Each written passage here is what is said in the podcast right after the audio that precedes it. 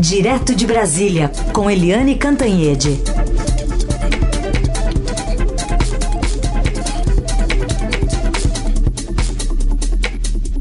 Oi, Eliane, bom dia.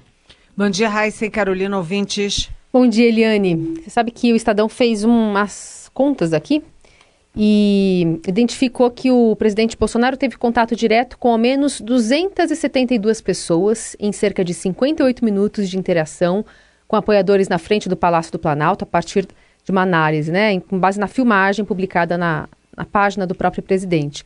E nela se vê Bolsonaro manuseando ao menos 128 celulares, trocou ao menos quatro objetos com a plateia, entre eles um boneco que vestiu e cumprimentou 140 pessoas. Nos cinco minutos finais de interação, o presidente alcança pelo menos 80 apoiadores correndo com a mão estendida e cumprimentando várias pessoas na sequência.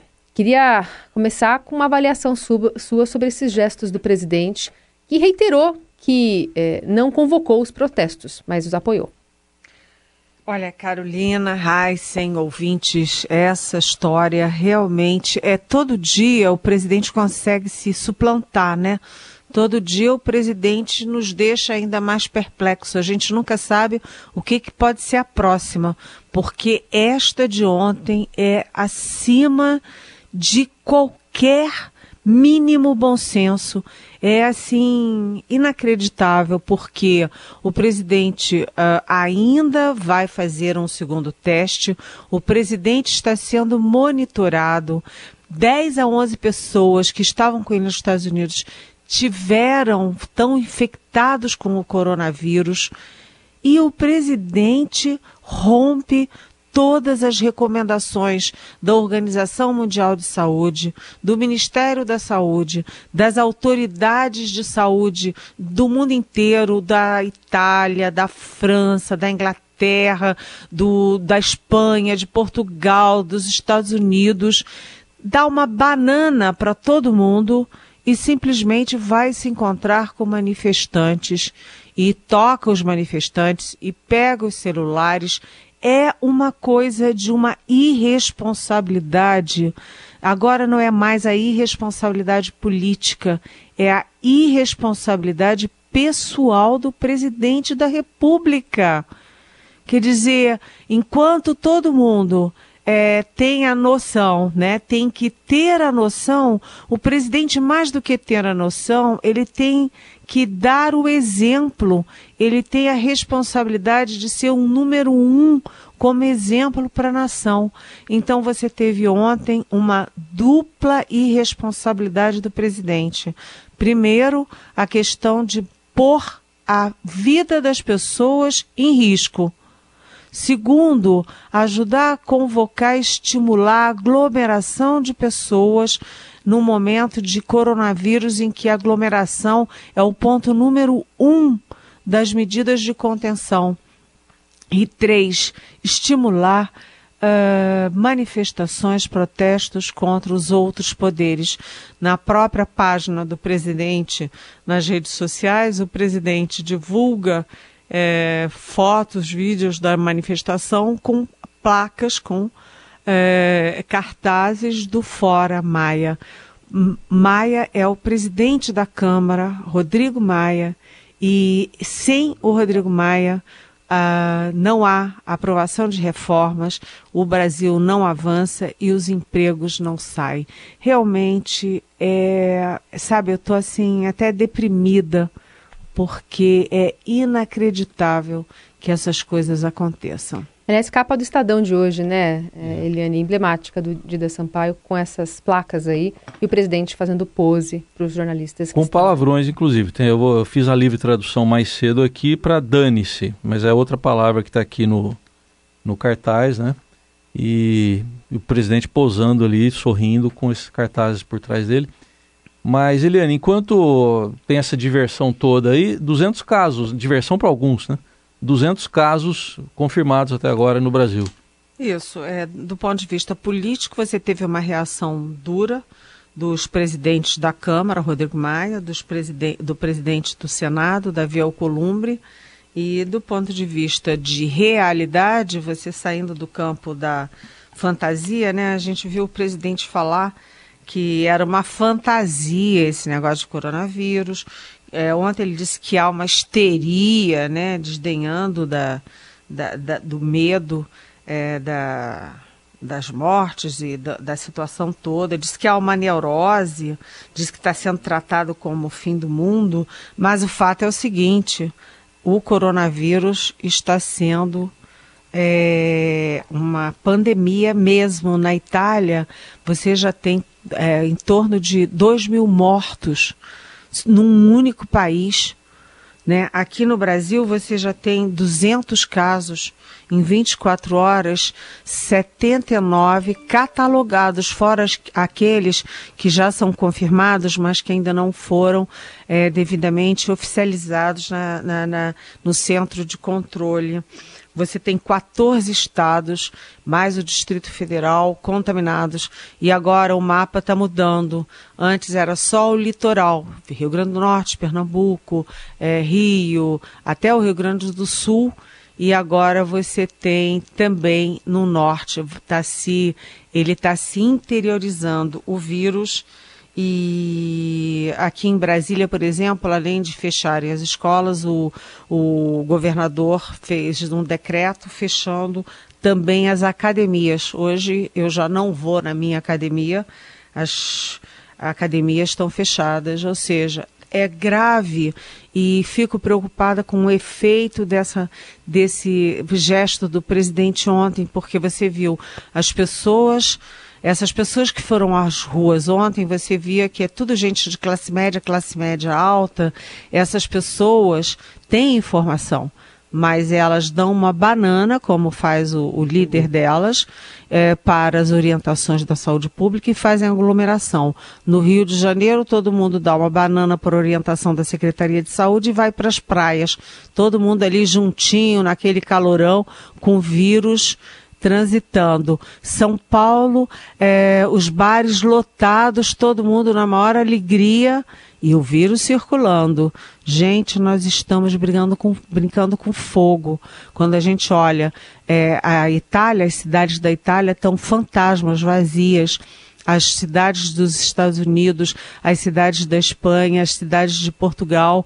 O brasileiro não tem disciplina para reagir a uma doença que é contagiosa, essas pessoas de ontem são todas, é, como eu acabei de dizer, classe média alta, classe média, universitários, etc., é, vão voltar para casa se se contaminaram, vão transmitir para suas empregadas, para a mocinha que do caixa do supermercado, para a vendedora das farmácias e é. vão espraiando o vírus para quem tem menos condições de reagir.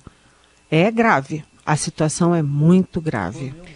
Eliane, tem duas perguntas de ouvintes aqui que eu acho que é, acaba, é, são, é, são possíveis de serem respondidas por você numa mesma uma mesma vez. Tem o Pedro de São José dos Campos querendo saber, tirando os erros de Bolsonaro, você não fica perplexa ao ver o quanto o povo está revoltado com Maia, Alcolumbre e outros corruptos ao chegar ao ponto de irem para as ruas mesmo correndo alto risco da Covid-19? Como você vê isso? E outra, outra pergunta de um ouvinte que não está identificado aqui, já já eu acho o nome dele perguntando se não seria mais importante discutirmos os motivos que levaram a população a promover as manifestações, apesar do pedido das autoridades, inclusive do presidente nacional, é, ao invés de criticar a participação dele, ainda que erroneamente. Olha, Pedro, é, bem-vindo, muito obrigada pela sua participação. O outro ouvinte também que não deixou o nome.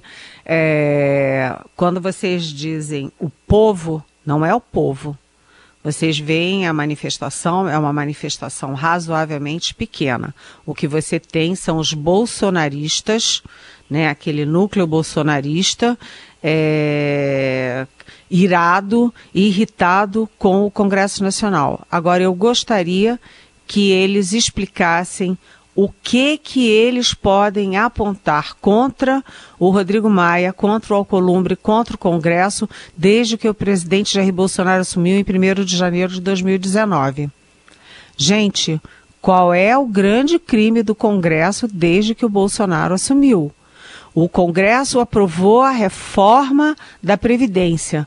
O Congresso aprovou a reforma diferenciada dos militares a pedido do presidente da República. O Congresso fez toda a lição de casa.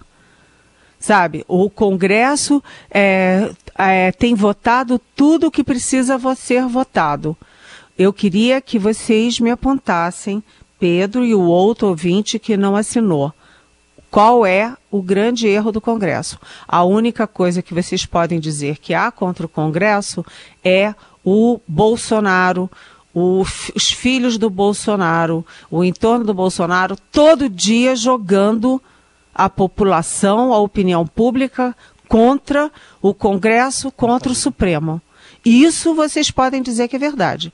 A grande verdade nisso é o presidente atiçando os bolsonaristas contra as instituições. Isso é uma realidade. Agora, eu gostaria que dessem um bom exemplo de que o Congresso está trabalhando contra o país. Porque no que eu acompanho no dia a dia, o Congresso está trabalhando sim pelo país e reage aos ataques do presidente. Aliás, reage em legítima defesa. Aliás, eu gostaria de dizer que ontem circulava nas redes um cartaz que tinha o nome de quatro jornalistas e inclusive eu, como inimigas do povo e como imbecis. Eu desculpa, eu não sou inimiga do meu povo, eu trabalho a favor do meu povo, do meu país e do futuro. Né? Além disso, seguinte, eu não sou imbecil, nem as minhas colegas eu não quero citar, porque eu não tenho é, não ganhei a, a, enfim, a autorização delas para citá-las e as, eu estou em muito boa companhia, porque as colegas que foram citadas são ótimas profissionais, ótimas pessoas comprometidas com o bem da nação. Então, atenção, não chame de povo essas pessoas ensandecidas que desrespeitam ordens e orientações e recomendações da saúde pública e vão fazer aglomeração na rua. Não é povo, não. São pessoas específicas que estão colocando a vida delas, a vida das outras pessoas e estão facilitando a contaminação que vão matar as, as outras pessoas. Não é povo, não. É um núcleo muito, muito, muito reduzido e específico. Podem contrair uma fantasia proximamente. N não é um desejo, só estou falando uma constatação. E não vão gostar nada, nada dessa fantasia. É, vale até a gente lembrar aqui que o próprio governador de Goiás, né, o Ronaldo Caiado, Sim. foi vaiado quando estava tentando é, se, é, diluir né, essa manifestação, ou desencorajar as pessoas que estavam. Um aliado, ali. né? Ele, ele, é aliado do presidente Bolsonaro, mas ele médico é, foi vaiado quando fez esse, esse alerta numa manifestação. Eu gostei de você lembrar isso, Carolina, e gostaria de citar outros exemplos. Um, eu achei o exemplo positivo. O Ronaldo Caiado é, sim, é, aliado ao presidente Jair Bolsonaro, tanto que nunca assinou esses manifestos de governadores. Ele é um dos sete governadores que não assinou os manifestos de governadores ali reagindo ao presidente Bolsonaro. Ele é a favor do governo, mas ele é médico e a consciência dele de médico pesou mais forte. E ele disse às pessoas não irem às ruas, não fazerem aglomeração. E o que, que aquelas pessoas insanas fizeram? Xingaram, né, vaiaram o governador porque elas estão fora de si. Né, ao fanatismo. E do outro lado, eu gostaria de citar o, o tal aspas bispo Edir Macedo, da Igreja Universal, que diz que é, não tem nada disso não essa, esse coronavírus aí, que não tem nada disso não, é bobagem. Por quê? Porque ele, não, ele quer as igrejas dele cheias e todas despejando o dízimo.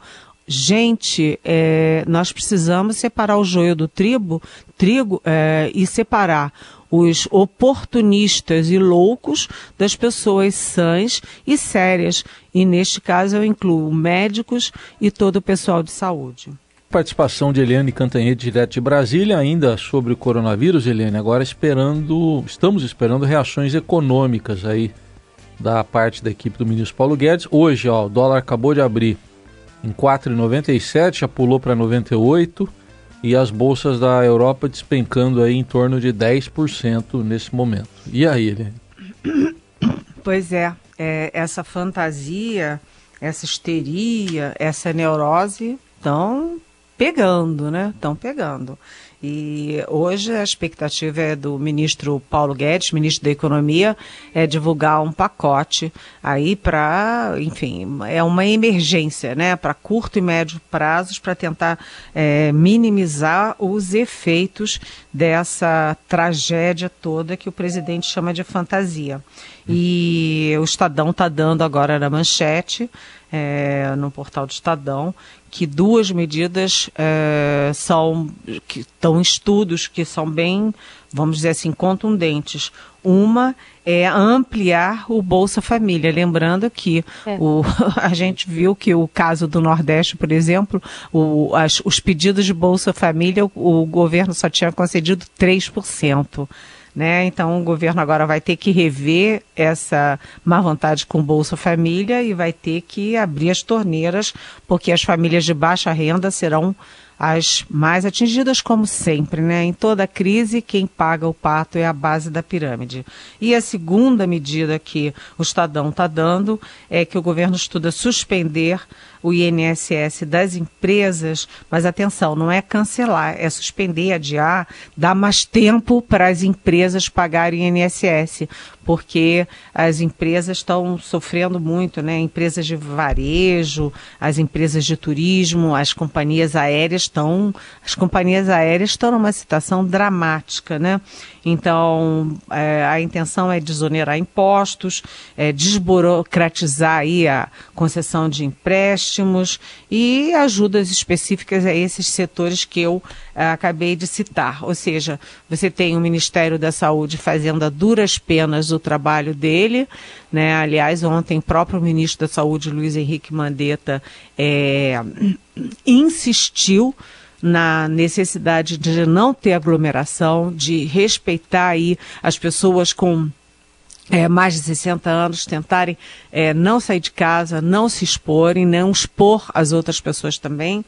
É, e do outro lado agora, a, a, área econômica também reage, o Paulo Guedes também reage para tentar minorizar ou, enfim, é, reduzir os danos da área econômica. É, a situação é dramática e a gente vê que uh, com um PIB de 1,1% de 2019, quando tudo estava indo bem, quando o Bolsonaro tinha acabado de se eleger, quando a, o mercado inteiro acreditava muito piamente ali no Paulo Guedes, quando tudo parecia, enfim, no melhor momento, você teve um PIB de 1,1%, a expectativa agora, com essa tragédia toda, uma tragédia em cima da outra, uh, a expectativa é de que você possa ter mais um ciclo de recessão.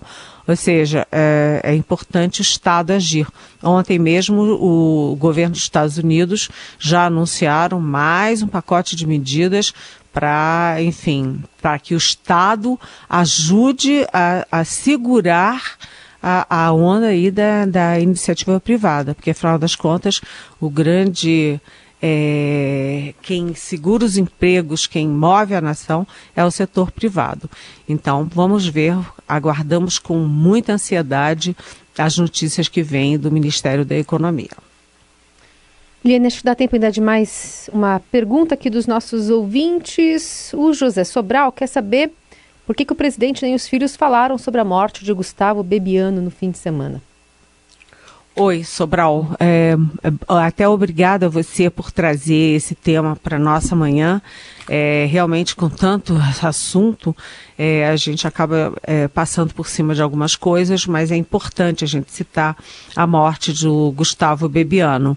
É, ele foi um personagem central na campanha do Jair Bolsonaro à presidência da República.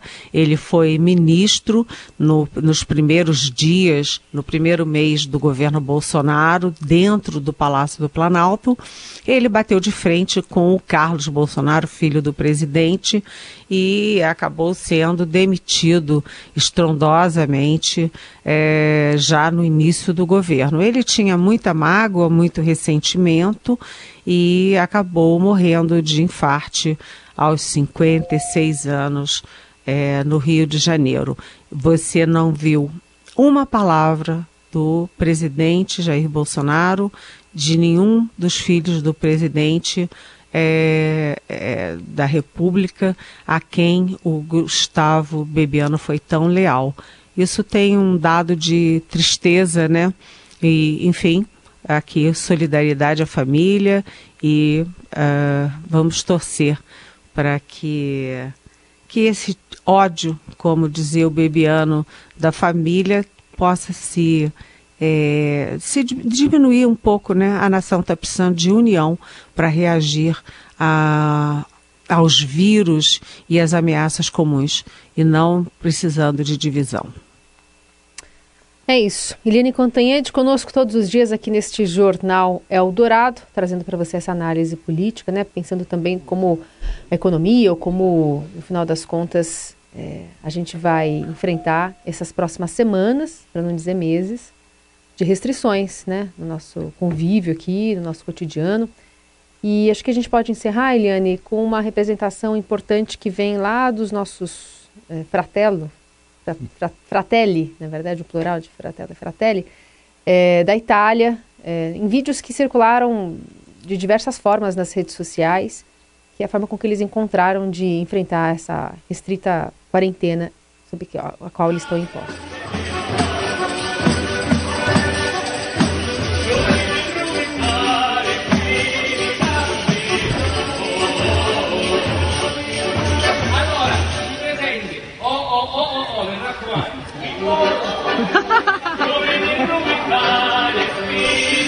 Com hordas, inclusive, ó, terracomando, ô, ô, ô, né, das janelas de, de prédios, enfim, Roma, Itália, Sicília, tem diversas é, imagens que a gente vê aí dos italianos saindo as sacadas, as janelas, para cantar um pouquinho de, passar um pouquinho de alegria, né? Não só para os médicos, Legal. mas para a população que estava também confinada. Vamos usar as massas, viu, Eliane? Mas é o macarrão que eu estou falando.